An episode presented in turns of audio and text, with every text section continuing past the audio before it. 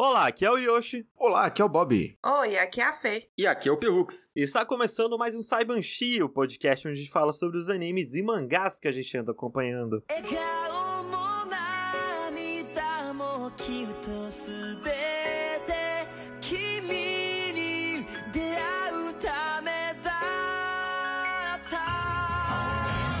E finalmente estamos ao vivo novamente. Finalmente. É, depois de mu- muito, muitos anos, muito tempo. Pô, estamos ao vivo e os quatro. Pois é. Vai mais de meses. Meses, é. O, o Pelux já não mora nem na mesma casa mais. É verdade. Atrás de mim, Pikachu ainda tá lá. Ah, já ia dizer, porra, cadê o Pikachu?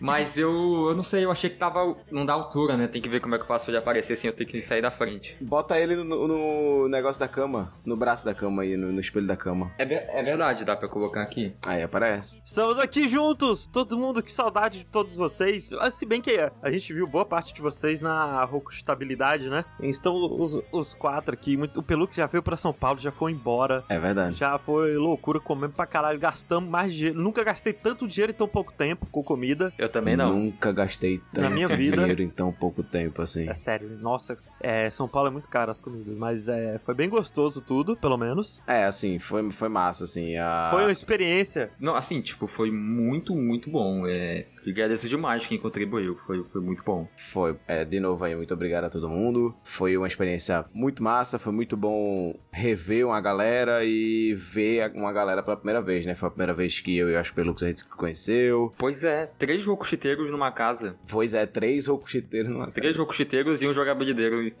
numa casa e olha no que deu. E dois gatos cheios de pelo. É, nossa, o Pelux e o Bob ficaram amigos dos gatos. O gato chegava de madrugada e ficava miando pra acordar eles, pra abrir a sacada. É Que verdade. ele queria ficar lá fora na friagem, porque eles são uns arrombados. Não, assim, São Paulo me destruiu, assim, né? Porque eu cheguei lá e por conta do AC com minha pele foi pro caralho. E aí o fato de eu estar numa casa com dois gatos com pelos enormes, né? E que soltavam muito pelo. Então, eles soltavam muito pelo e a gente ficou num cantinho que é o lugar que eles ficavam bastante, né? Num escritório Isso. ali, era um lugar da casa deles. E eles ficavam no, andando no nosso colchão e tudo mais. Um acúmulo de fatores numa tentativa de homicídio para com a minha pessoa, assim, porque simplesmente me destruiu. Tipo, o ar aqui já não é dos melhores. Mas quando o Bob e o Pelux veio, tava mais seco ainda. Ainda tá seco pra caralho o ar. Não, tipo assim, eu ainda estou recuperando. Tipo, eu tô tendo que passar hidratante com, tipo, produto, tipo, anti-inflamatório, sei lá, ainda assim no meu corpo, porque, a- tipo assim, minha pele ficou descasca, despelando ao ponto de fazer ferida, assim, na minha pele. Minha E nossa. também porque, tipo, eu coçava muito, por causa que, tipo, desencadeou, acho que com a alergia dos pelos, eu coçava pra caralho, e aí eu coçando me arranhava, e aí, tipo, nossa, minha pele foi pro caralho, foi pro caralho. E ainda tô no- na fase de, de, de, de recuperação ainda, eu vou passar uns cinco meses, uns uns cinco meses não, mas eu vou passar uns, um, pelo menos um mês ainda aí na frente, lembrando de São Paulo, toda vez que eu coçar minha canela, por causa dessa porra dessa irritação. Não, mas é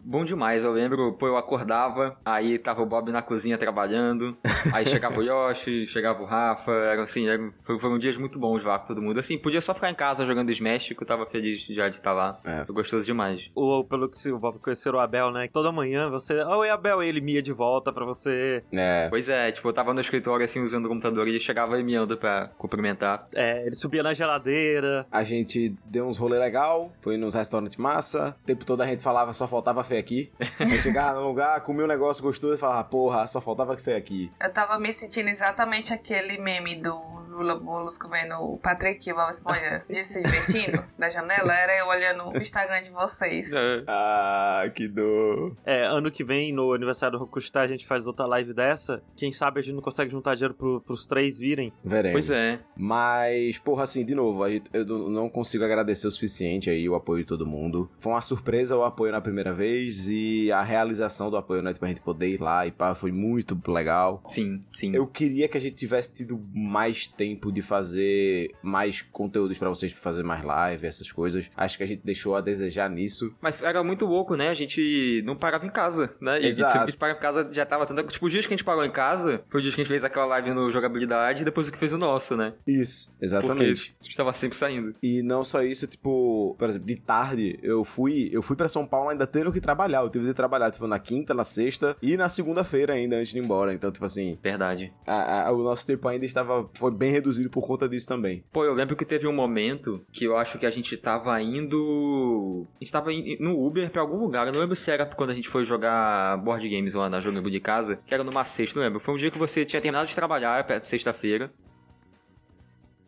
Aí você falou assim, não, agora eu terminei de trabalhar, fim de semana é nosso. Aí eu falei, porra, é isso. Vamos. Vamos demais. Naquele momento eu tive a realização assim, cara, estamos aqui em São Paulo, reunidos pra fazer o que for aí. Tem fim de semana inteiro pra gente fazer o que tiver que fazer. E foi muito bom. Foi, foi bom mesmo. Foi bom mesmo. O Pelux comeu um monte de coisa que ele nunca tinha comido. A gente Verdade. comeu comida taiwanesa. É verdade. Bebeu Coca-Cola com sabor de pasta de dente. A gente foi no Ibirapuera, conheceu a Mass Effect. É fomos verdade. na casa do Abyss, bebemos a água da casa do Abyss. Bom, Altas aventuras. É, dito isso, voltei, né, pra cá, pra Recife. E aí, sexta-feira, o pessoal do trabalho fez: Ah, vamos pra um happy hour. Falei: Ah, vamos, porra, né? Vamos nessa. E aí, saí, cheguei no lugar, bebi, comi, voltei pra casa e gastei 34 reais, Ah, contando não. com a volta pra casa. Nesse sentido, é muito foda. Nossa 34 reais aqui é só o Uber que você divide com as outras pessoas pra ir. Não, exatamente. Tipo assim, porra, que alegria, sabe? Ó, eu peguei um espetinho, asinha, duas bebidas e deu tipo 20, 20, 22 reais, sei lá. E depois foi 13 reais de Uber pra minha casa. Foi isso, assim, tipo, porra, vai tomar no cu, pau no cu de São Paulo. Eu sou alérgico com essa cidade, literalmente, porra. A próxima vez que eu vou pra São Paulo, eu vou morrer. Eu vou ter que, ir pra- eu vou ter que ir pra São Paulo me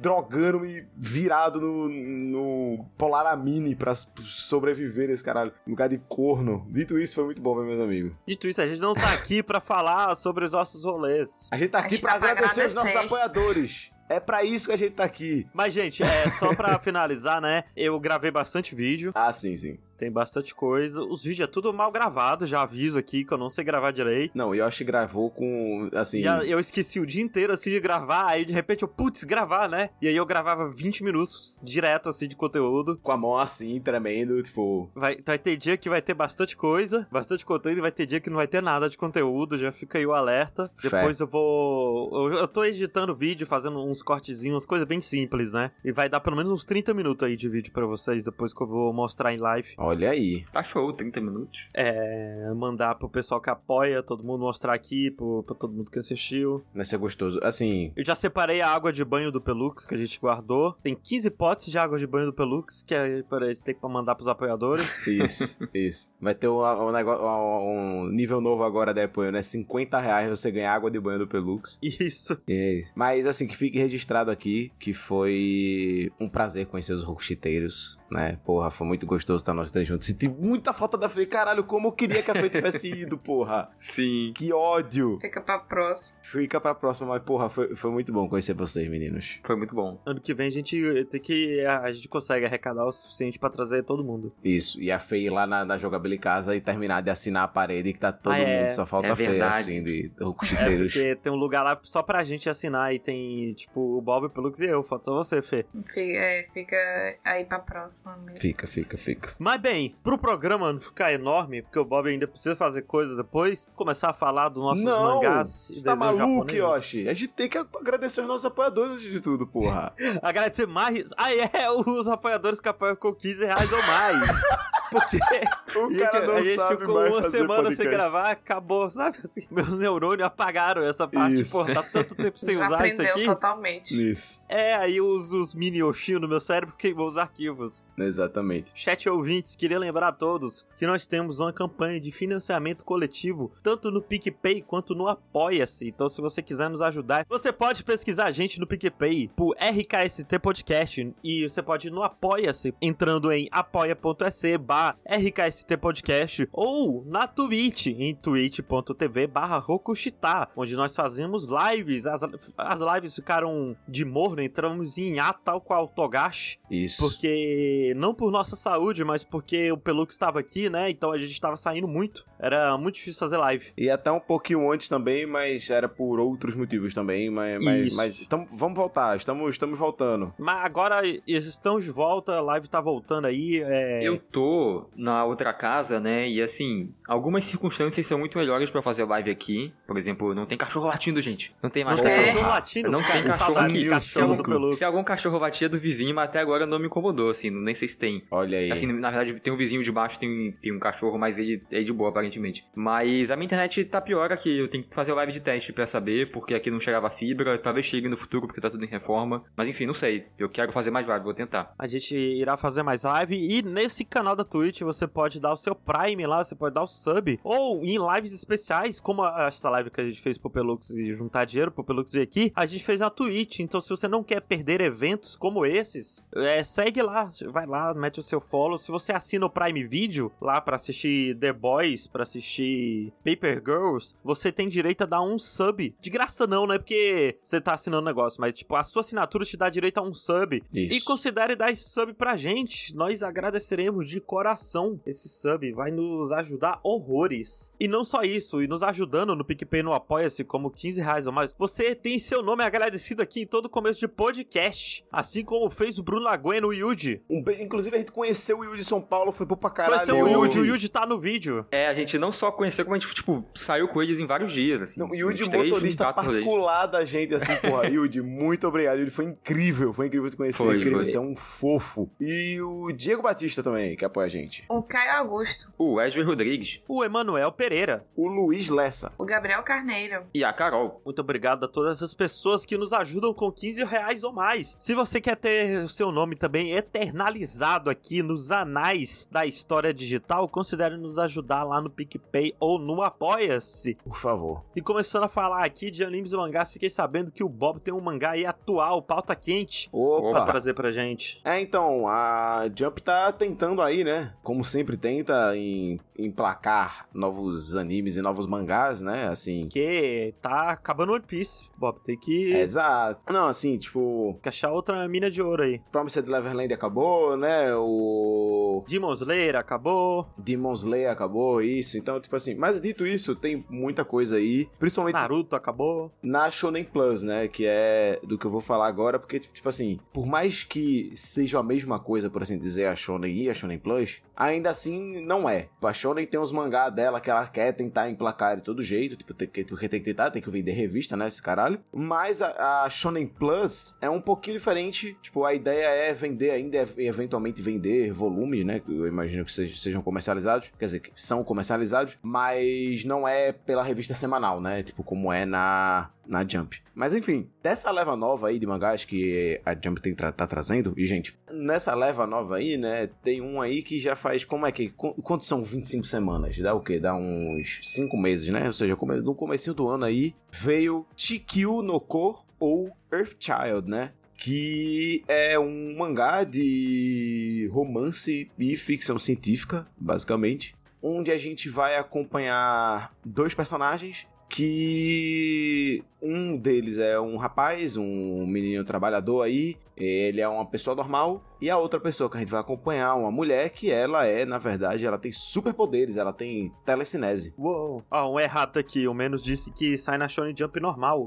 Ah, opa, então desculpa aí, obrigado menos. Então sai na Jump mesmo, né? Então esquece que eu falei, mas ainda assim é uma das chances aí, é uma das tentativas da, da Jump de tentar vender. Eu pensei que só saía na, na Plus menos. Obrigado pela, pela correção. Mas bem, o que acontece na verdade, né, pra esses dois personagens se encontrar é que um dia esse rapaz ele vai ser atropelado por um caminhão quando essa menina chega e salva ele assim, tipo, ela para o caminhão, tipo, levita, levita o caminhão e ele fica, meu Deus, que mulher bonita, o que que está acontecendo? E aí ela vira pra ele e fala, ó, tá tudo bem aí, tudo certo? E aí o cara fala, "Não, tudo certo aí, graças a Deus. Ela, que bom então. Aí psh, aponta celular na cara dele pra ele esquecer dela e vai embora. E aí quando ele acorda, ele acorda no quarto dele assim, mas acontece que ele lembra dela, olha só. Ele não esqueceu dela, ele, ele acaba se lembrando dela, mas fica tipo, porra, isso aconteceu mesmo? Será que foi só um sonho louco? Mas porra, que, que Bob. sonho... Oi. Já queria falar aqui que eu acho que é impossível fazer um protagonista mais genérico do que esse. Não, é, é 100% é a essência do genérico. Na capa do volume ainda tá pior, porque ele tá com a cara dele mais novinho, e aí ele tá com esse casaco aí, pá. Porque depois a gente vê logo, tipo, rola logo um time skip bem no começo, a gente vê ele um pouquinho mais velho, já de gravata, assim, tipo, indo pro trabalho, pá. Mas é 100% genérico.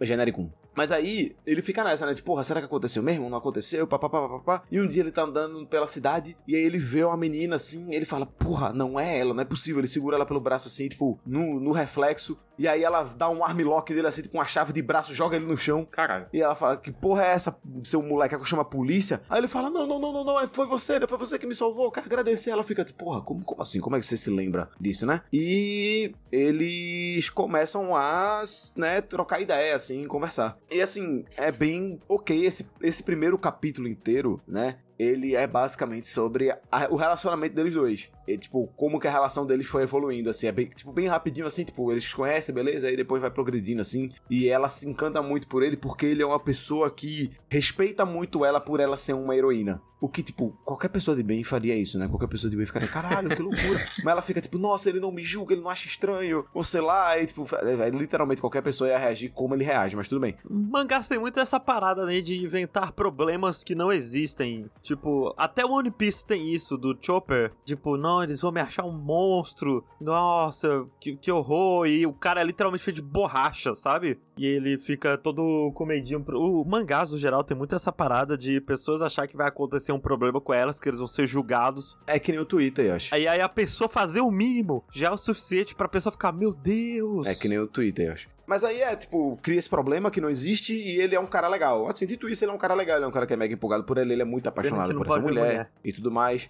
E eles começam a namorar, ela começa a gostar dele, e, e, eles vão e tudo mais. E tem momentos que, tipo, ah, ela tá muito doente. E aí ela pensa, tipo, porque, tipo, por mais que ela tenha telecinese, o corpo dela é frágil igual um corpo de uma pessoa normal. Então ela, tipo, ela acaba se ferindo às vezes e tudo mais. Aí tem uma vez que ele chega no hospital e fica, meu Deus, você vai morrer. Tipo, ela pensando, né, eu vou morrer, vai embora, não tem pra que você tá comigo, você, eu só vou atrapalhar sua vida. Você quer ele, não, eu te amo, como prova disso. Aí ele se joga do, do hospital, assim, da janela. Ela salva ele enquanto ele pede para casar com ela. Coisa linda, assim, cinema, alegria. Caramba! Eu, eu não esperava isso, assim, que o plot fosse esse. não, a ideia é 100% essa, assim, que porque acontece que eles têm. Ela é uma F-Child, né? O que o negócio explica é como se, tipo assim, enquanto uma mulher está grávida, ela vai, se ela absorver certas energias da Terra enquanto ela está grávida, tem a chance de nascer uma Earthchild, né? E a promessa que se tem é que, tipo assim, geralmente a Terra só faz nascer uma Earthchild por, porque essa Earthchild eventualmente vai salvar a Terra de algum cataclisma, né? Hum. E aí ela, ela acaba tendo um filho, né, com esse cara, eles, porra, estão muito felizes que tiveram filho, só que aí um meteoro tá vindo na Terra. Dan, dan, dan, dan, dan. Oh, não. Seria meu sonho. e aí ela é mandada para lá, né? Porque tem uma, ela é coordenada por uma associação, né? Tem uma associação que comanda as F-Childs, né? Tipo, que dá suporte e tudo mais. E geralmente, quando um F-Child nasce, eles pegam esse F-Child, leva pra, pra lá, treinam, tipo, desde o nascimento a criança, né? Vai cuidando desde o nascimento para quando ela crescer virar um herói, etc, etc. E aí ela vai lá pra tentar mudar o cometa de direção. Só que pra isso ela tem que ir pra perto do cometa. Então ela vai numa nave pra lá. E aí, quando ela tá afastando o cometa, ela faz tanta força que a nave explode. E ela, né, ficou pro caralho no que isso acontece, né? O protagonista tá lá, desesperado, meu Deus, perdi minha mulher, não sei o que, isso que lá. E aí o filho dele, né? O filho desse casal, acaba que ele tem poderes. Ele é um F-Child, né? Uhum. E é o uhum. primeiro caso de F-Child que é, tipo, filho de outro F-Child, né? Ah, e acabei de perceber que os olhos dele são o planeta Terra. Olha aí, na versão colorida, né? É mesmo. Ah. Nas páginas coloridas, no caso. Mas bem, esse é meio que o plot base, né? E aí agora a gente vai ter que ver esse cara cuidando desse menino que é um Earthchild, né? Mas o protagonista é o pai, então. O protagonista é o pai, isso. Uhum. Eu li, tipo, lançaram 25 capítulos. Eu li até o. Deixa eu até olhar aqui, até qual que eu li. Deixa eu abrir aqui o Manga Plus pra ver, que ele tá todo no, no Manga Plus, né? Todos os capítulos tem lá, se você quiser, quiser ver. E eu vi 10 capítulos, né? Pra, pra falar aqui. Uhum. E, assim, é bem básico a, a premissa toda. Tipo, é isso, sabe? A ideia. Só que o lance é que ele parece que ele tá querendo criar momentos épicos o tempo todo. Tipo, essa é impressão que eu tenho lendo assim. Tipo, ele não, ele é longe de ser criminoso. Tipo, o autor ele fez um mangá anterior que eu já tinha escutado sobre. E aí vou ver se o Yoshi vai conhecer. Eu imagino que o Pelux Zé não, que é o tal de Soul Catchers que eu já tinha escutado esse nome já antes, Soul Catchers, mas tipo, muito por baixo, assim, não faço ideia. É, eu sinto que eu já ouvi também. É porque o nome é muito genérico, né? Então. Pois é. É. Mas ele fez esse, esse mangá ontem, antes, quer dizer, ontem é foda. Eu não sei o quão bom é. Ah! Eu, eu já ouvi falar desse mangá assim, o Soul Catchers. Olha aí. Mas. Pô, a arte dele melhorou muito, hein? Pois é. Do Soul Catcher pro Rift Não, dito isso, o Rift tem os. As páginas coloridas são bem bonitas, tem uns momentos que são bem bonitos. Quando ela usa a telecinese, aparece um efeito assim, como se fosse umas tinta, uns, uns, umas gotas de tinta assim jogada na página, assim, enfim, é, um, é, um, é, bonitinho assim, não é mal desenhado nem nada não. E também uma outra coisa que é importante falar é que não é nada criminoso, né? Tipo, a menina não é sexualizada nem nada, tipo básico, tá? Tipo, pelo amor de Deus, mas é isso, não, não é nada criminoso. É porque assim, o pessoal, eu vejo o pessoal falando muito mal desse mangá, né? Quer dizer, eu só comecei a ver o pessoal falar desse mangá depois que eu decidi ler. Eu abri, eu abri o aplicativo da, da, da Jump e vou ler esse mangá aqui. Aí eu li uns capítulos, fui no Twitter, procurei sobre todo mundo xingando pra caralho. É, então, eu vi todo mundo que eu fui procurar falando desse mangá, tudo que eles falam é, caralho, como é que esse mangá não foi cancelado ainda? Pois é, e tipo assim, para mim o, o maior problema desse, desse mangá, eu lembrei agora minha linha de raciocínio qual que era, é como que os personagens, eles, tipo, tem uns desenvolvimentos que não fazem sentido acontecem coisas de um cap... Porque, tipo assim, a proposta, ela parece que o cara teve essa ideia. De, tipo assim, ah, ok, vai ser um cara, um cara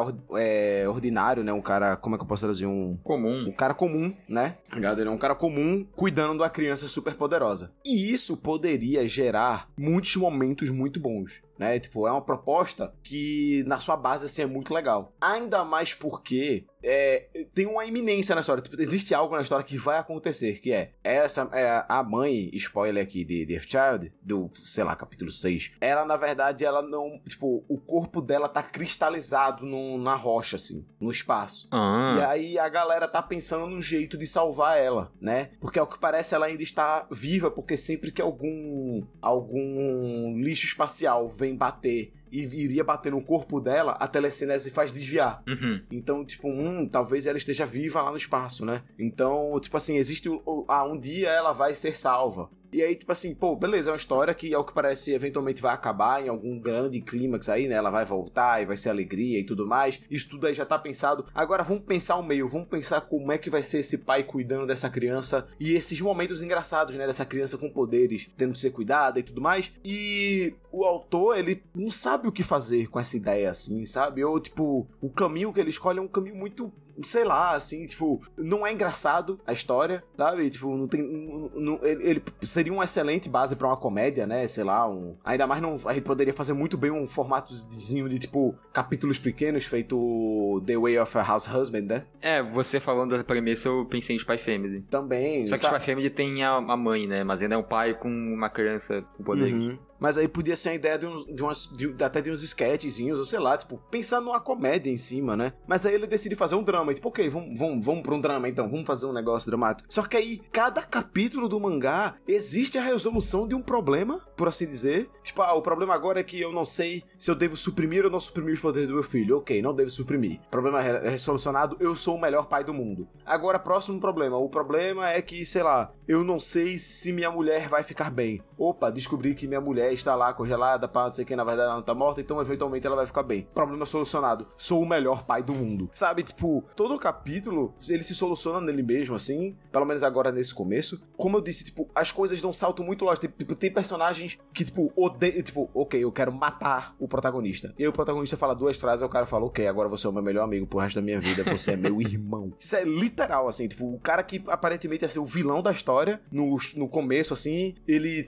decide proteger o protagonista depois de, tipo, duas páginas, assim, sabe? E isso é muita coisa na história. Dito isso, é só uma história ruim. Não é a pior coisa que eu já vi na minha vida, mas, assim, com certeza vai ser cancelado, assim, tipo, não, não vejo isso indo pra frente. Eu não vejo essa história se desenvolvendo para muito além. Eu não acho que, eu não sinto que o autor tem firmeza no que ele tá fazendo ali, sabe? Muitas vezes, quando a gente vai ler um negócio, a gente consegue ver claramente que, tipo, porra, o autor, ele quer contar um negócio com isso aqui, ele quer ir, ele, ele sabe que essa história vai para tal lugar, ele quer levar essa história pra tal lugar. Mas eu não sinto absolutamente nada disso com, com F-Child, assim. Eu sinto que o autor, ele tá meio que perdido na própria história, assim. Ele não sabe pra onde é que vai, ele não sabe pra onde é que vem. O, pronto, menos deu um, um, um, negócio bom aqui que é. O sentimento de ler Child é tipo se tu fosse ler um mangá normal, mas pulando de 10 em 10 capítulos. É isso, assim. Nossa. É, é 100% isso, menos. Você matou a pau. É esse o sentimento de ler, de ler Child, assim. Tipo, o que acontece nesse desenvolvimento de, de, desses 10 capítulos de Child seria 100 capítulos no outro, no outro mangá, sabe? Sei lá, 50. É, eu acho que eu concordo com, com o Caiusto que o primeiro capítulo ele é um bom capítulo para se ler. Inclusive, ele é muito bom. Tipo assim, ele é um. Ele é uma excelente abertura de um mangá, o primeiro capítulo, assim. Tipo, ele abre muito bem a história, ele abre muito bem a proposta, você se importa com aqueles personagens ali, tipo, você se diverte com as coisas ali que acontecem. Ele monta muito bem o mundo que as coisas estão acontecendo, o, qual que é o drama que vai acontecer daqui pra frente, os suspenses, o que é que a gente não sabe sobre esse mundo. Ele apresenta isso muito bem nesse primeiro capítulo, mas aí de lá pra frente, ele não sabe o que fazer. Ele realmente não sabe o que fazer. Mas eu acho que é isso, então. Esse é, essa é a minha análise aí, esse meu sentimento com Chikyu no Ko, ou Earthchild. Se você quiser ler, apesar de eu ter foguetado o negócio aqui, se você quiser ler, ele tem na Manga Plus para você ler de graça aí, tá todos os capítulos lá que estão sendo lançados estão lá. É, lê o primeiro capítulo aí, tipo, ó, dito isso, eu tô falando mal dele aqui, mas, tipo assim, ele realmente não é nada absurdo de ruim. E, tipo assim, se você não é de ler muito mangá e você tá só procurando alguma coisinha tipo, besta, bem besta para ler mesmo, tipo, vai lá e lê, assim, sabe? Tipo, ele é muito levezinho, ele é muito de boinha, assim. Vai ver quando ele for cancelado, ele ruxa o final, e aí chega no momento que você falou que talvez ele esteja preparando, e é legal. Mas não sei, né? Tomara que ele acabe logo, então, para poder chegar nesse momento. É meio bizarro pensar assim, mas... É, porque ele, ele não sabe o que fazer com o, miolo, com o miolo mesmo, assim, sabe? Tipo, ele... Sim, sim. O Menos falou, tô lendo esse mangá semanalmente desde o primeiro capítulo, ele para mim é quase uma penitência. Por quê? Por quê? Por que, que as pessoas fazem isso, né? Mas é isso, esse é Earthchild, tem aí pra você ler, tá só em inglês no, no H e é isto.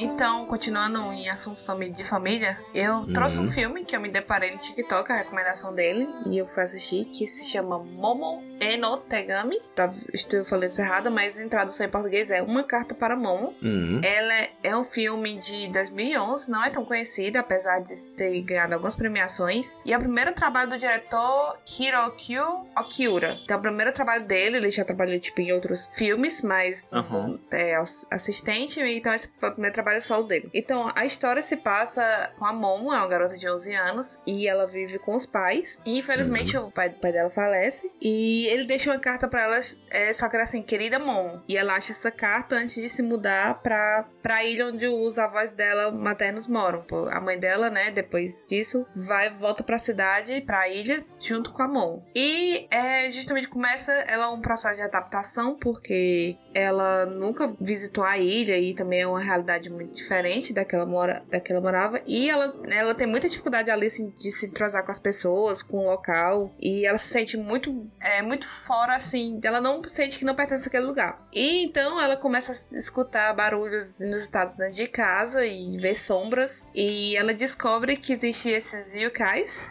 que são três, seis, três espíritos, né? Que uhum. eles foram enviados para meio que proteger ela, para proteger ela e a mãe dela. E é, a história justamente vai se desenvolver com a, a Momo tentando lidar com luta e tentando se adaptar também naquela cidade, fazendo novas amizades. E os yokais, eles ajudam bastante ela a, nessa adaptação. Porque são três, vocês podem ver aí no trailer que são três, e eles são muito engraçados, as personalidades deles são maravilhosas.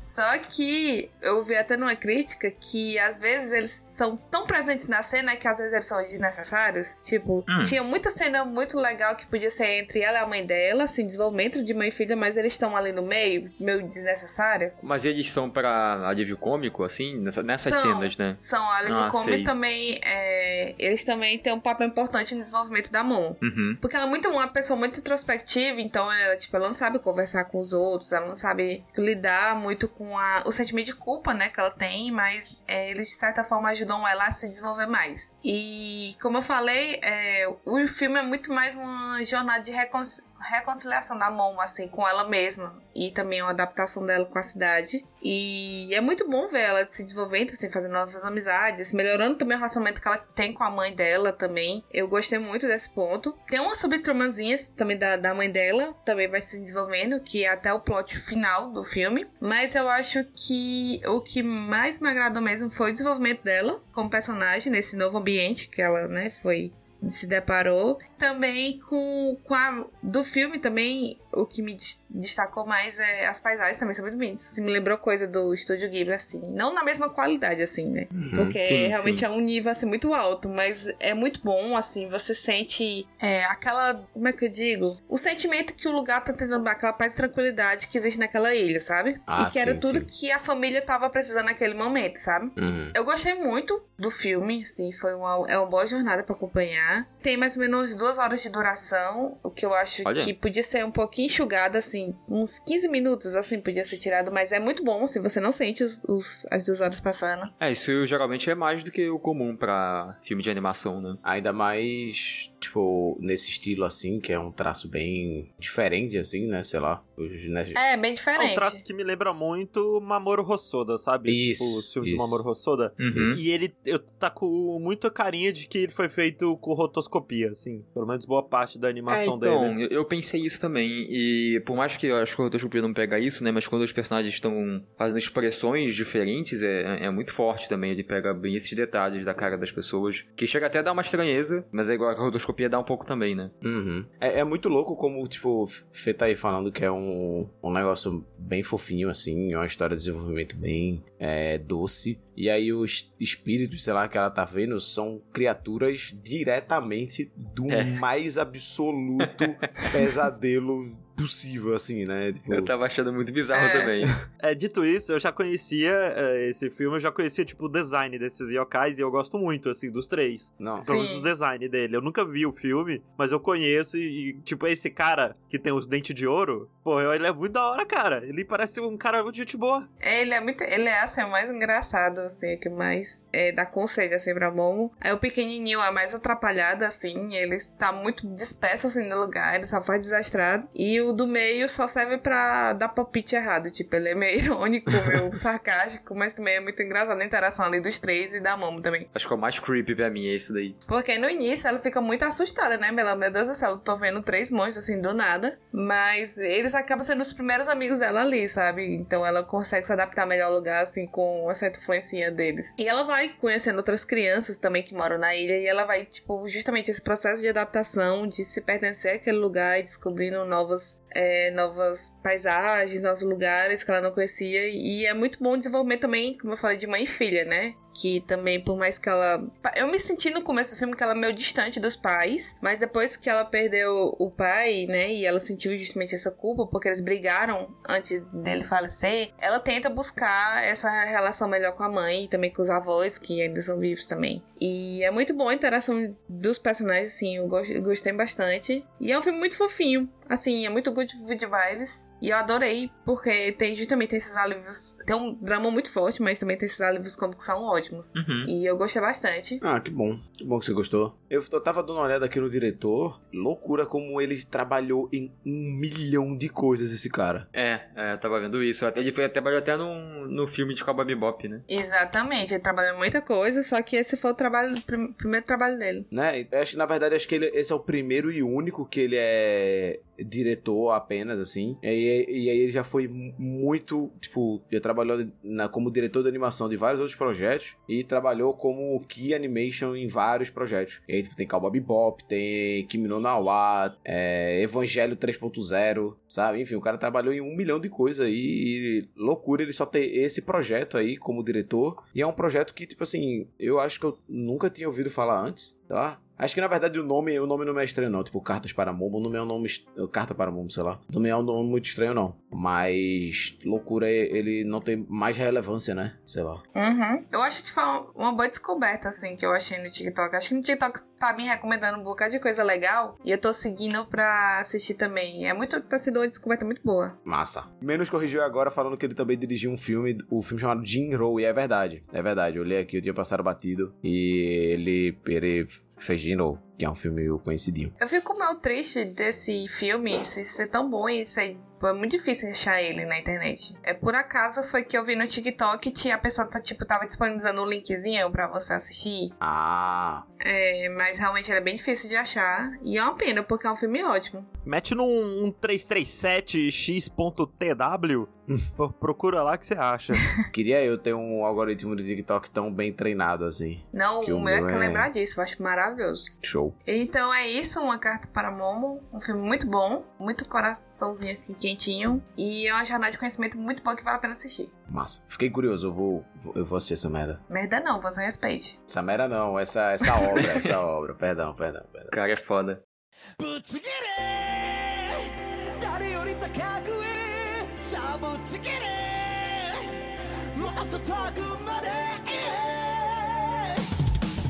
falando em animes que tratam de temas do Japão, assim, mais do da cultura do Japão, do, do folclore, da história, talvez, é, eu tô assistindo um anime dessa temporada que eu não fazia ideia de qual que era, porque a gente não fez a nossa live da temporada ainda, mas vai acontecer. Vai acontecer. Aí eu só abri a Crunchyroll, falei, me vê aí o que, que você tem. Procurei o que tem o menos que me parecia assim, o menos genérico, e encontrei esse, que é o Shine On Bakumatsu Bad Boys, que é um anime feito pelo estúdio Geno, Geno Studio, que é o nome, né? Que é o mesmo estúdio que faz Golden Kamuy. Olha aí. Olha aí. Olha aí. E que fez o episódio de Star Wars Visions, que é o Lope and Ocho, que é aquele episódio da menina Furry, Ah. pra quem assistiu. Ó, é um episódio bem animado. É um episódio bonito. Ou, antes de você continuar pelo deixa eu só falar aqui que Golden Kamuy acabou. E se você não leu o mangá ou você não está vendo o anime de Golden Kamuy, você está completamente perdido nessa realidade. E você está perdendo as maiores obras-primas já escritas, já feitas na história do, do Japão. E é só isso mesmo, pelo que você pode continuar. Perdão aí. Assim, na, na verdade, ô Bob, se eu tivesse que escolher agora Hum, continuar Golden Kamuy ou começar Kingdom, o que, que eu faço? com certeza termina Golden Kamuy. Ok, ok. Com certeza. Acho que eu vou. Eu, quero- eu não sei se eu vou terminar, não se eu vou, assim, nunca acabou ainda o anime, né? Mas eu quero terminar. Pelo menos a primeira temporada, a segunda, assim, quero continuar de onde eu parei. Vá-se embora. Mas esse anime aqui, o Bakubatsu Bad Boys, ele se passa naquele período medieval do Japão, né? a- o período Sengoku, eu acredito. E aí começa com o protagonista narrando que o mundo tá, tá uma bosta e que ele não sabe porquê, mas alguém transformou o mundo nessa bosta aí há muito tempo, mesmo antes dele nascer. E aí agora é, o pessoal tem que viver né, nessa bosta aí que, que é tal mundo. Pera, mas o mundo tá ruim por quê? Porque tem crime? Porque. Então, não- É, Isso eu tô nessa dúvida também. Eu não sei se ele quer dizer só pelo período do Japão, porque esse é um problema que eu tô assistindo esse anime, que eu não sei se ele é feito para japoneses ou pessoas que se interessam por esse tema, porque ele não explica muito as coisas. Ele fala de termos assim e coisas dessa época que ele não tá explicando muito. É, o período Bakumatsu, né, que tá no, no título do anime, que é o final do, do período tal aí de, do Japão, que eu realmente eu não sei muito bem. Mas eu dei uma pesquisada. É entre 53, 1853 e 1868. É, no, no período Edo, alguma, alguma coisa assim. Porra, parece muito recente, não parece? Eu, não- eu não sei se pra vocês, mas parece. Não faz tanto tempo. Tipo, parece que faz muitos anos que já rolou isso. Sim. Mas só seguindo um pouco, pra que eu vou dar mais exemplos de, do lance que eu acho que ele não explica muito bem. Esse protagonista, ele odeia os samurais, e você não sabe muito bem o que, que são os samurais nesse mundo, mas você sabe que teve um samurai que usava uma máscara específica lá, que ele lembra, e uma espada específica, que era meio diferentona assim, não era uma katana comum, matou a família dele. E aí ele jura vingança a esse samurai dessa máscara, e ele odeia todos os samurais no geral. Só que você não tem muita ideia se ah, o mundo tá uma bosta porque os samurais são ruins, ou ele odeia os samurais só por esse motivo específico de ter matado a família dele. Mas aí começa assim, tipo, ah, um dia a dia dele, ele encontra uns samurais na rua e ele bate nos samurais lá, porque ele não gosta dos samurais. Ele acaba sendo preso e, junto com outros prisioneiros, no dia que era pra ser eles serem mortos, né, eles iam ser executados, ele é reunido com esses outra galera. E um cara chega e explica pra eles que no dia tal, ele fala que é dia 18 de agosto, se eu não me engano, mas ele não diz o ano, ele não diz há quanto tempo isso aconteceu, mas é o governo mudou porque alguém matou os Shinsengumi, porque o anime não explica, e aí eu pesquisei isso pra poder gravar aqui, né? Mas eles Uhum. eram uma equipe de espadachins que protegiam a cidade de Kyoto, porque nesse período da que ele se passa, os monarquistas transformaram Kyoto num inferno de sangue. Tá na Wikipedia isso, tipo, dizendo assim. Mas o anime não te diz isso. Só diz que o governo mudou porque alguém matou o, Shi- o Shinsengumi, e agora ele precisa de substitutos para esse Shinsengumi, e ele tá oferecendo esse cargo para o, o prisioneiros, porque se não me engano isso é um segredo, e aí tipo, ah, se vocês se recusarem, eu, eu mato vocês agora, porque vocês estavam no dia da execução, né? E aí tem esses vários personagens, é muito engraçado porque eles são muito Power Rangers, cada um tem uma cor específica, né? Tipo, o programa exclusivo é o vermelho, né? Ele tem um cabelo vermelhão com, uma, com um topetão, parece até um mullet, e aí tem o boneco que é o, o azul, tem a boneca que é a rosa, tem o boneco que é o amarelo, tem o laranja e o roxo e o verde. Assim, é uma equipe grande que aparece de cara, assim, todos os personagens são logo no comecinho. Inclusive, esse começo é ligado no 220, ele é muito rápido. E aí, tem um carinha lá que é o carinha que tem o pior design que você vê nessa cena, que ele recusa e pá, ele morre no, no negócio, né? Mas aí, no geral, todos eles aceitam e o protagonista ele aceita porque os Shinsengumi foram assassinados por alguém que tava usando essa máscara igual a pessoa que assassinou a família dele. Então, ah, ele vai se tornar um samurai pra poder vingar a família, mesmo ele odiando os samurais, né? E aí meio que o anime vai seguir de tipo, ah, eles vão se juntar como uma equipe, eles têm que se conhecer, e todos esses personagens meio excêntricos, né? Tem esse cara que ele é viciado em anatomia, aparentemente, ele gosta de mexer com corpos. Então, tipo, ah, Que é o verde, né? que é o verde, é. Então ele, ele, ele conhece muito de medicina também, né? Ele usa várias. Na, no roupão dele ele tem várias ferramentas, tipo bisturi, tesoura, coisa assim. E aí ele ah, a gente vai matar pessoas ainda durante, o- durante o nosso período trabalhando com essa galera. Ah, então eu vou poder brincar com os corpos deles, né? Então eu aceito. Tem outro cara que é o azul, que ele só sabe matar as pessoas. Tudo que ele sabe fazer na vida dele. Então se a gente vai matar, eu vou lá matar também. Aí tem o cara que é o amarelo, que ele é um personagem na, na sua essência super gordofóbico, né? Porque tudo que ele faz é ser o gordo do negócio. Uau. Fala, ah, vou poder comer muito arroz. Aí vai, vai poder comer muito arroz. Então eu me junto a coisa, né? Todos eles têm uma. É, um motivozinho, motivinho assim pra aceitar, mas todos eles acabam aceitando. Tem uma personagem que é a Rosa. Que eu, eu não sei muito bem pra onde vai, né? Eu vi quatro episódios, que é o que tem até o momento. Mas ela. A parada dela é que ela é uma mulher que quer ser espadachim, né? Inclusive ela é tipo, profissional nisso, ela dava aula de, de, de espada. E aí ela pergunta assim: ah, você tá ciente que eu sou uma mulher e que eu vou entrar no seu, na equipe não vai ter diferença entre os homens e as mulheres, né? Eu vou poder ser tão bom. O cara fala, ah, vai, aqui é uma meritocracia e tal, se você for boa, você vai ser boa. E aí, tem coisa que abordam um, pouco nisso, tipo, tem um episódio que eles vão numas termas e não, não tem tia, assim, porque parece é a única mulher do grupo, mas ela, parece que ela olha, assim, pras termas masculinas, ela pensa em entrar na masculina, mas fala, não, não, vou na feminina. E aí, quando ela tá lá, ela olha pros peitos dela e fala, ah, não tem tia, tipo, não é muito mostrado os peitos dela. Uhum. Mas ela fala, ah, estão ficando muito grandes pra poder esconder com as faixas. E eu não sei se é só pra, porque ela não quer ser vista como uma mulher pra poder ter direitos iguais, né? Tipo, poder ser uma espadachim tão reconhecida quanto os outros homens. Ou se ela vai ter algum outro tema envolvendo isso, né? O, o É, pra curter o time skip, ela ficar com os peitos de fora igual a Nami, pelo que é, essa é a desculpa, né? Mas aí o lance desses personagens é que cada um é. Vocês são excêntricos, né? Como eu falei, cada um tem bem um motivo, tem bem uma personalidade diferentona. E assim, eu acho eles carismáticos, Uhum.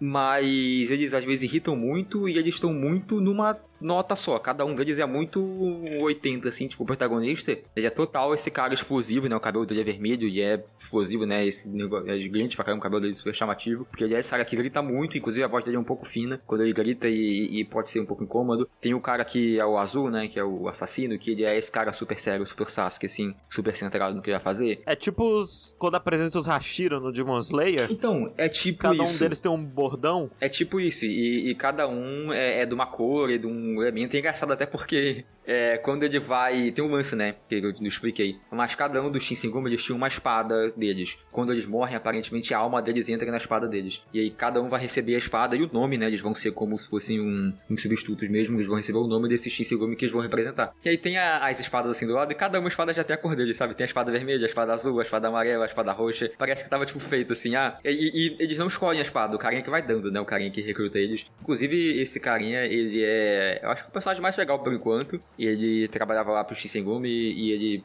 Esse carinha de capa laranja, ele parece muito boneco do Shaman King. É muito bonitinho, né? O, o traço desse anime todo. É, eu gosto. E ele tem esse filtro na tela o tempo todo, que você vê, tipo, manchas na tela, assim, bem opacas, assim. Não tá. Não é como se a tela estivesse super manchada, mas você vê que tá, tipo, um filme antigo, meio que assim. Só que de leve, não chega a incomodar, é muito de levinho. E os, os personagens, eles têm um contorno bem forte também, e que dependendo da iluminação, muda o contorno da cor, né? Tipo, geralmente é preto, agora na cena vai estar tá azul. O Menos aqui no chat disse que o design de personagem é feito pelo cara do Shaman King. Ah, olha aí. Mas é, o anime original, eu tinha até dado uma olhada nisso, porque eu, eu tava tão perdido que eu fiquei, será que esse anime vem de uma série de animes que eu não sei o que, que é, tá acontecendo nesse mundo? Tipo, será que ele é spin-off de algum mundo, de alguma coisa assim? Aí você vai ver e descobre que é um spin-off de Fate. Nossa senhora. O meu, é meu maior medo quando eu assisto o anime. O período Bakumatsu, ele foi no final do, da era Edo, assim, né? Que é basicamente assim, tipo, a morte dos samurais, né? Porque quando eu falei de Satsuma Gishiden, Satsuma Gishiden, ele acontece é, na segunda metade do século XVIII, né? Então foi tipo entre 1750 e 1800, né? Uhum. Já era considerado a decadência dos samurais, porque os samurais estão,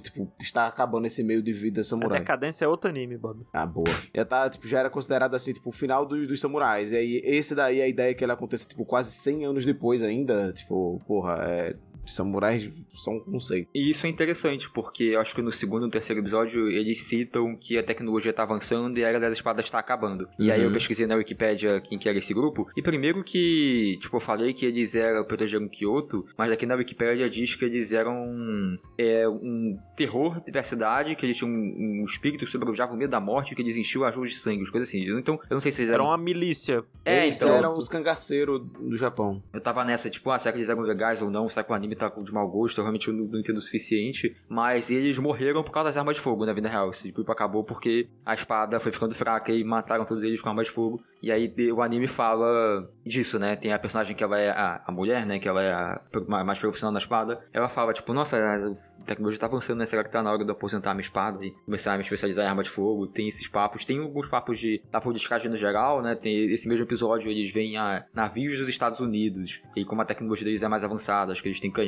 coisa do tipo. E que, ah, os Estados Unidos quer nosso dinheiro, eles extorquem a gente. Tem algumas coisas assim. Pô, se é anti-imperialista, é bom já. já...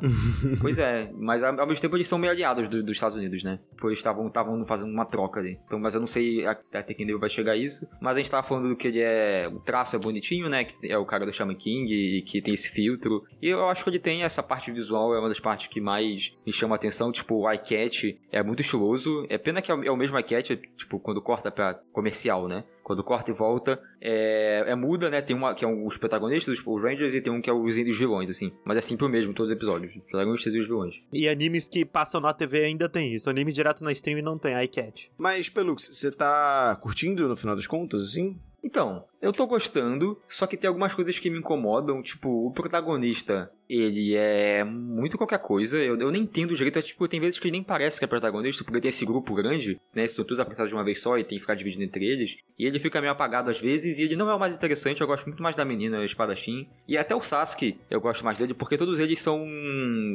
criminosos, né, tipo, não necessariamente eles são do mal, porque os samurais aparentemente são ruins, eu né, não sei, mas como eles são criminosos, eles são não, não tem treinamento, eles não seguem as ordens do carinha lá do. Parece o Shaman King. Uhum. E aí, quando fica. Ah, essa menina e o carinha azul, que é o assassino, eles são tudo que seguem. Tipo, me apego mais a eles, porque eles não estão sempre avacalhando o negócio o tempo todo, né? Mas o. Níveis de poder são estranhos pra mim também, porque o protagonista ele odiava espada. Como ele odiava samurais, ele odiava espada. Então, ele não sabia lutar de espada, ele começa a aprender a partir daí. Ele vai pras aulas da menina lá. É, é legal que ele comete uns erros básicos, tipo, eles estão no meio de uma luta lá, tipo, valendo a vida deles. E, ah, sei lá, ele não sabe balancear o peso da espada. Ele vai botar para trás assim e ele cai. A espada cai da mão dele. Ele vai bater, ele não vê o espaço direito e bate na parede, fica presa. E tem umas uhum. coisas assim que eu acho, tipo, ah, interessante que ele tá num, num, nível um pouco mais pé no chão. Mas ao mesmo tempo não tem peso nenhum os combates, porque tem um combate que é pra mostrar que eles estão muito desincronizados. Eles não trabalham em equipe. Eles fazem um monte de coisa errada e ninguém nem se machuca, ninguém se corta, ninguém tem risco de morte. Tipo, eles fazem tudo errado, mas eles vencem os caras porque os inimigos não eram ninguém, assim. É, é muito estranho o peso, não tem nenhum perigo. Loucura. E ao mesmo tempo tem um pouco de magia, que eu não sei o quão profundo vai ser. Era isso que eu ia perguntar, porque tem hora que o cara saca a espada e começa a uns brilhos muito feios da espada espada dele.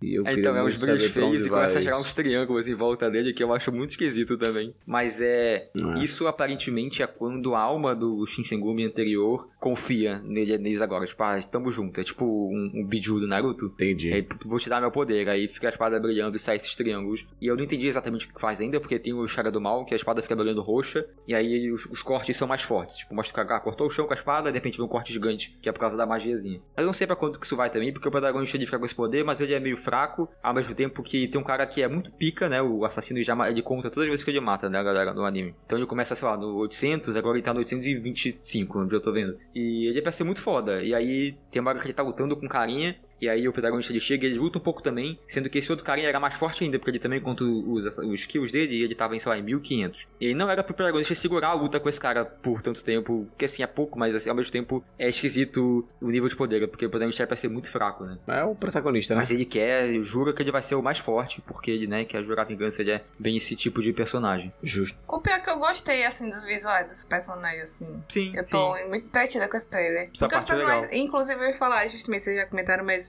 é, os personagens parecem o pessoal, os ra- os rasteiros de Kimetsu. É. É, mas eu acho que é meio que por aí. O, anime se desenvolve neles tendo que. Ah, tá rolando conspiração no governo.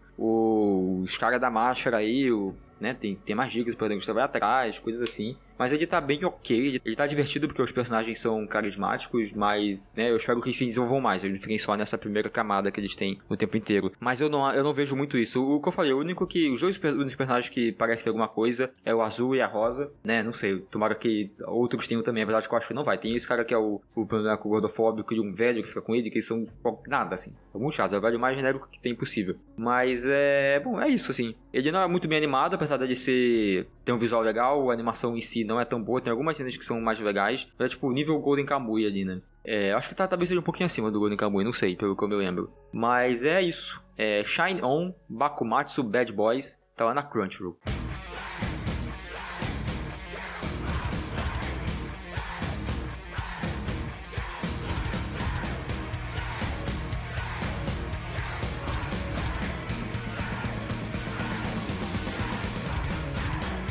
Pois é, falando em Japão medieval, eu irei falar hoje de um mangá chamado Tenkaichi Nihon Saikyo Mononofo Tensei, que o pessoal chama só de Tenkaichi, no caso. Budokai Tenkaichi 3. Isso. E primeiro, eu, gente, eu sou um cara que eu gosto muito de mangá de artes marciais muito bem desenhado, Uhum. sabe? Mesmo que o desenho seja esquisito, se a quadrinização da- do cara é boa, é, pra mim é vá, sabe? Tipo Bak. Porra, Bak é, é feio, né? Bak é feio. Então, então já, já tirou o, o- o requisito aí bem desenhado, bem animado. né? Não, mas ele é Se tiver muito bem desenhado. Ele é feio, mas ele é muito bem desenhado pelo Tsubaki. Tem, tem, tem mangá de Baki? Ué, claro que tem. Nossa, eu jurava que era original o anime pro Netflix, assim. Não, não, não. E eu acho que já Ah, mandou não, uns Baki, eu print de confundi, confundi com Kengashura, confundi com Kengashura. Kegashira também tem mangá. Não, tudo bem, é, mas agora o Baki eu tô ligado, é, eu confundi. É que Baki, tecnicamente, ele é muito bem desenhado, só que o estilo artístico do cara é um- uma coisa horrorosa, assim, é um monstro,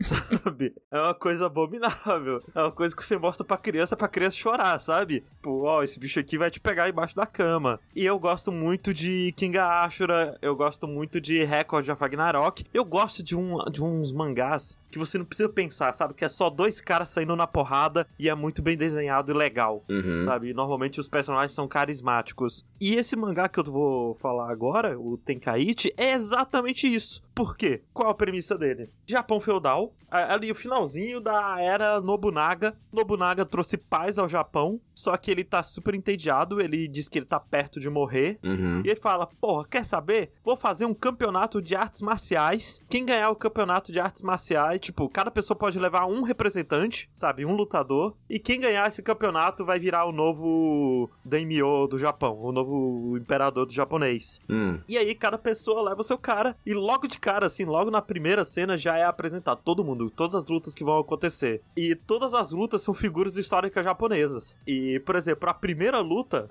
é Miyamoto Musashi contra um outro general. Só que aí já vem a minha primeira crítica, que é a crítica entre aspas, né? Porque bem, não é bem uma crítica, porque ele é muito japonês, assim. Então todas as figuras históricas vão ser figura histórica japonesa. Ah, porra, Uhum. que, que, que, né, porra, um negócio, Ah, um não- não mangá é- japonês Não. feito por uma É, não, pessoa é- japonesa, desenhado por outra pessoa É que eu acho que japonesa. tá querendo dizer de, tipo assim, pra um japonês lendo, deve ser super legal ver, ah, esse é o cara que eu aprendi na escola, né? Tipo, você vê ele representado, a gente não vai ter essa conexão. Ah, porra, mas, mas caralho. Eu, no caso, é não, no- por isso que eu disse que não é nenhuma crítica. Eu, no caso, não sei quem é quase ninguém, sabe? Toda vez que aparece alguém, eu tenho que pesquisar. Tipo, meu Deus, quem é esse cara? Eu descubro que o cara era um poeta, sabe? E aí tá aqui Uhum. lutando contra o pessoal. E esse mangá é muito Lutando isso. contra Miyamoto Musashi, torado e, cab- e cabelo curto. Então, a primeira luta, a primeira luta já é um cara chamado Honda alguma coisa, que era algum general que lutou na guerra e tudo mais. Ele lutou naquela guerra famosa que o rio ficou vermelho, sabe? Que o pessoal chama. Mas bem,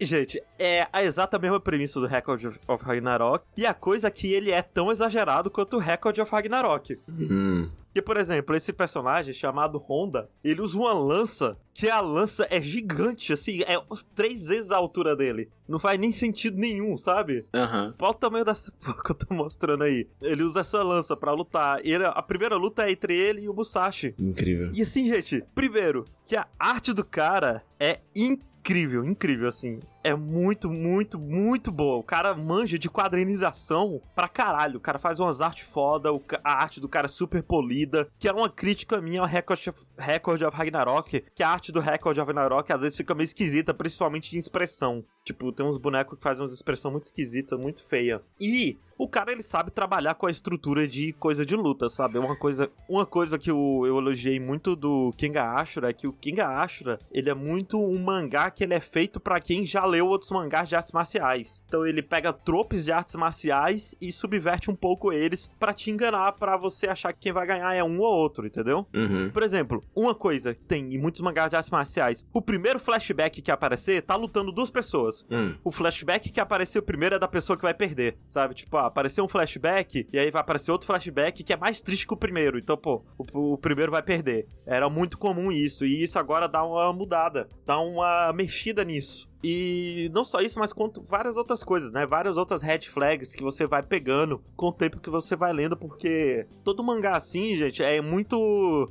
pega muita coisa um do outro. Coisa que funciona um, eles, eles pegam e fazem igual e você vai reconhecendo padrões. E esse mangá, por enquanto, ele tá fugindo até que bem desses padrões. Tipo, eu realmente não sei quem vai ganhar a luta. E quando a, a chega no, no ápice, né, no final, normalmente é bem legal. Tem uma luta que é muito forçado quem ganha, que claramente que era pra ganhar o outro. Mas aí ganha outro, tipo, e é meio. Não é muito bem trabalhado nisso. Ah, Mas é até complicado falar desse mangá porque não tem muito o que falar. Porque ele é isso, ele é porradaria. Ele não- quase não tem história. Literalmente, o máximo de história que você vai ver é o flashback dos personagens. Acabou uma luta, no capítulo seguinte já começou a outra. Mas eu queria te perguntar uma coisa, eu acho. Hum. Quando você pesquisa esse bendito desse mangá aqui pra você pegar qualquer imagem, a primeira coisa que, acontece, que aparece é uma mulher com os peitos pra fora aqui, praticamente, né? Ah, não, é, é a ninja. Aí eu queria saber de você, assim, só uma pergunta pra você mesmo, né? nem tanto sobre mangá. Te incomoda esse tipo de coisa quando você tá lendo mangá, assim, ou não? Bob, eu vou te falar um negócio aqui, Bob. Hum. Que eu comecei a ler esse mangá, gente, por causa dessa personagem. Porque eu tô mostrando aqui na Eu live. É uma mulher musculosa. Não esperava gigante. menos de Yoshihashi. E ela, ela assim, é torada, gente. Ela é muito musculosa. E tem o quadro que eu vi no TikTok esse mangá, que nem a Fê. É porque as coisas que a Fê vê é de muito melhor gosto do que eu, né? Mas é que eu vi um quadro, gente, que tem uma personagem feminina que ela, lev ela com a perna levantada assim. E a perna dela, gente, é só músculo. ela é torada, sabe? Ela é seca, assim, dá pra ver as veias do braço. E eu, meu Deus do céu, eu preciso ler esse mangá agora.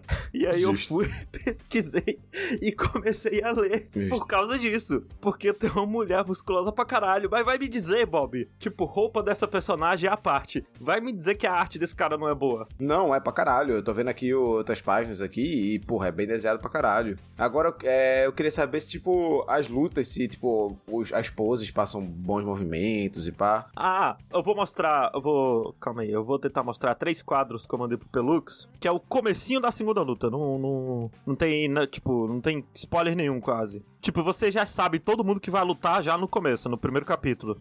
Não, é porque, tipo, ele realmente tem uns quadros aqui que são quadros muito bonitos, mas são, tipo, quadros estáticos, assim, né? Um ou outro aqui que é o movimento, mas, tipo, nada demais, assim. Tipo, eu queria saber se tem algum diferencial, assim, se. Ó, Hum, isso aqui que esse aqui vai só pro pessoal da live, ó. eu tô vendo, tô vendo. Tipo, primeiro quadro da luta, os dois personagens. Segundo quadro, que é o que a- ela com a perna levantada. Uhum. E ela tá com uma lança na mão, tipo, um, meio que um negócio. Eu, eu- eu acho esse mangá muito bem quadrizado, porque tem ela com a perna levantada. E tem um quadro menor do lado, que é já mostrando, tipo, o braço dela, o músculo tensionando, até saindo a veia, sabe? Uhum. E aí, quando você vira a página, pá, passou de página, já é ela colocando a perna pra frente pra arremessar, sabe? E aí o braço dela todo pra trás, eu acho o movimento muito bom, enten- perfeitamente entendível, passa muito poder, passa muita força. Uhum. Você entende que ela arremessou essa parada com força pra caralho, sabe? Ah, bom, bom. Porque, pra mim, o, o, o diferencial de um. um bom um anime. um- a diferença de um bom e um mau anime, ou sei lá, um anime bom e ruim de, de luta. Que Mangá, é um mangá, perdão. Que é só luta mesmo. É simplesmente o, o quão bem ele tá passando as ações do personagem ali, né? Porque se for, for pra não ver pela história, né? Porque, tipo, fazer estático É. bonito, todo mundo faz um estático bonito, né? Agora, passar um movimento bem é difícil pra caralho. Não, e eu acho que esse cara faz muito bem, inclusive esse cara faz muito melhor do que o Record Ragnarok. Porque o Record Ragnarok às vezes é meio esquisito, assim. esse cara ele tem uma arte muito mais clara, você entende que a muito barra melhor também é baixa, né? a coreografia. Mas, sim, Record Ragnarok é um dos mais populares hoje em dia, Bob. É, tipo, Pra tem- você tem suas ver qualidades. como- E é um mangá só de luta. Como vai os otaku, né? Mas tudo bem. É, e eu nunca li o mangá do Kenga Ashura. O Baki ainda tá, tipo, acima. Eu acho que o Baki, o cara é muito bom em fazer. Eu fico sempre surpresa as coisas que o Yoshi acha pra, pra ler. Assim, eu fico impressionada. Não, é sempre. É sempre coisa muito diferente. E eu acho ele parece que ele tá. Ele ainda tá no, no ciclo anime todo adolescente otaku, assim, sabe? Não, não, Bob, na real eu já dei a volta. Eu já. Eu, eu comecei a assistir dessas coisas. Isso. Aí eu parei, fui assistir umas coisas cut. Fui ler, sei lá, Inside Mary, fui ler Pum Pum, essas coisas.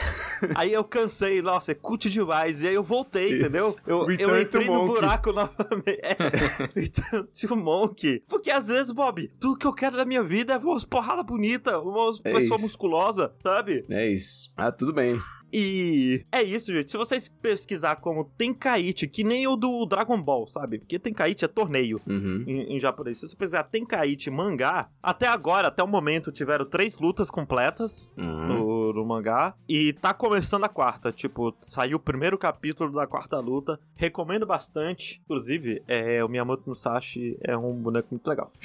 Mas bem, esse foi Tenkaichi Nihon Saikyo Bu- Bugei Chaketei Sen. Pesquisa Tenkaichi mangá que vocês acham aí, recomendo. É, vão lá, assistam. Leon. É, leiam.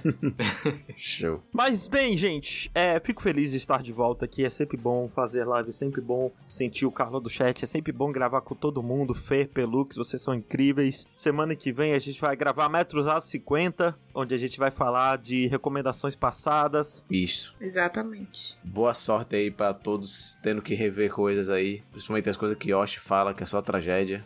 Forças aí, meus guerreiros. É absurdo, gente. Se não eu. Não, mas tem que, não tem que procurar outras coisas que foram citadas. Obrigado, vocês. É, não, justo. Se não eu, quem é que vai trazer esses mangás, Bob? Ninguém. Esse era, esse era o lado bom, ninguém. Ai, mas. Lembrando sempre que nós temos uma campanha de financiamento lá no PicPay, no Apoia-se. Você pode ajudar a gente aqui na Twitch. No PicPay é só pesquisar por RKST Podcast. No Apoia-se é só entrar em apoia.se barra RKST Podcast. E na Twitch é só você entrar em twitch.tv barra Rokushita. Considere acompanhar a gente em alguma dessas três plataformas e nos sigam no Twitter. Pesquisem lá RKST Podcast, nos sigam, mete aquele follow, marca a gente, assistiu o mangá que a gente recomendou, posta lá, ou se você gostou, se você não gostou, ó, assisti tal coisa que o RKST Podcast recomendou, achou a merda. O Yoshi só recomenda coisa ruim e é isto. Um beijo a todos e dá tchau, gente. Tchau. Tchau. Tchau. Até a próxima. Até.